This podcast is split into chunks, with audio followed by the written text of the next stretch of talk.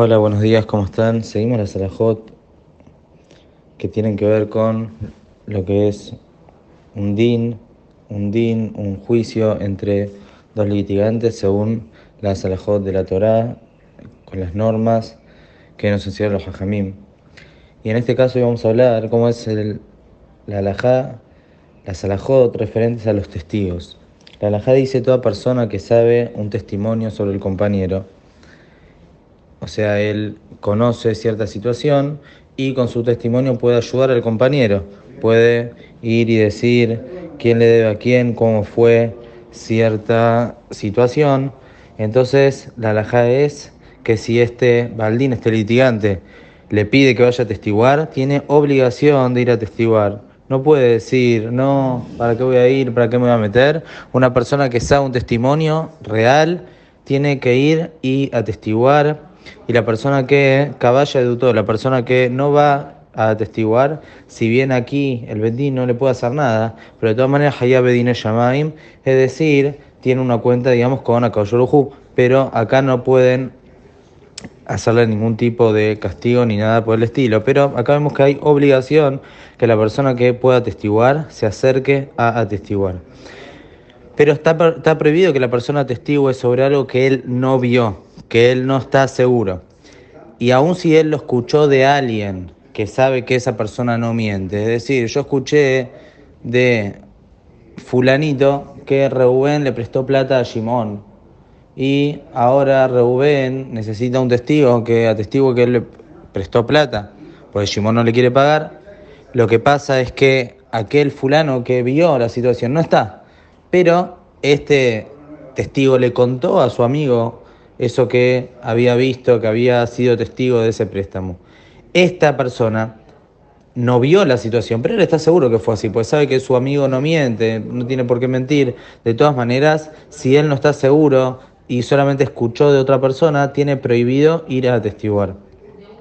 Y no solamente que la persona no puede ir a atestiguar en falso, sino vamos a decir, si uno de los litigantes le pide a alguna persona que venga a participar en el juicio. Dice, pero no vengas a testiguar, porque vos en realidad vos no sabés sobre el tema, pero parate al lado del otro testigo, cosa que la otra persona que me debe dinero o lo que sea, le agarre miedo porque se dio cuenta que estoy trayendo testigos. Y en ese caso quizás va a reconocer y demás, en ese caso también está prohibido. No puede ir y hacer de cuenta que es un testigo de ninguna manera y esto se considera como que está mintiendo y de acá se aprende se aprende esto del pasuk, mitebar sheker tirhak, hay que alejarse de la mentira y esto también está prohibido. Únicamente puede acercarse a atestiguar en caso que él realmente va a atestiguar y sabe bien sobre la situación. Hay ciertos casos muy específicos que un testigo sirve para atestiguar en un dintorá, aunque no tenga un compañero. Normalmente nosotros sabemos al Adim Yakum Dabar, testimonio es de a dos. Pero hay ciertos casos que si una persona puede testiguar, entonces en el caso que sea llamada por el Bedín a un solo testigo, entonces también tiene que ir, seguramente el Bedín sabe bien por qué lo está llamando. Una persona que recibe un pago para atestiguar, su testimonio es nulo. Y aunque él vio las cosas, no que está yendo a mentir, pero no, no quiere ir, y la otra persona le paga para ir, no se puede, no sirve para testiguar. El testimonio tiene que ser de manera gratuita y desinteresada. Pero si viene una persona y le dice, por favor, viene una persona y le dice al otro, por favor, vení a, vení a ver, a ser testigo de cierta transacción, de un préstamo, de lo que sea. Quiero que vengas vos y seas testigo. Él todavía no vio nada. Simplemente le están pidiendo que vaya a ver, no a atestiguar delante del Betín, le piden que vaya a ver.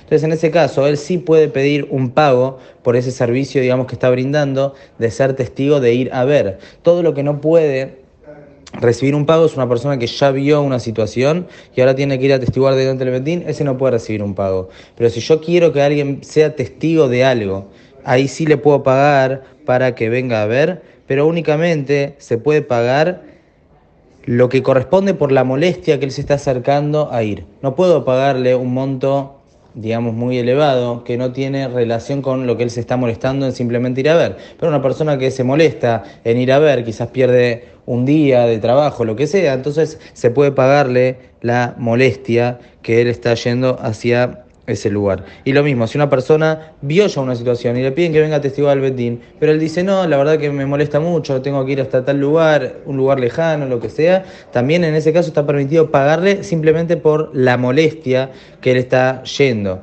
pero no un pago extra por el testimonio en sí, ya que en ese caso el testimonio no sirve según la alajada porque es un testimonio que tiene algún interés y no sirve para según la alajá no sirve, porque obviamente podemos, en otro caso puede ocurrir que algo así termine en un testimonio falso. Que tengan muy buenos días.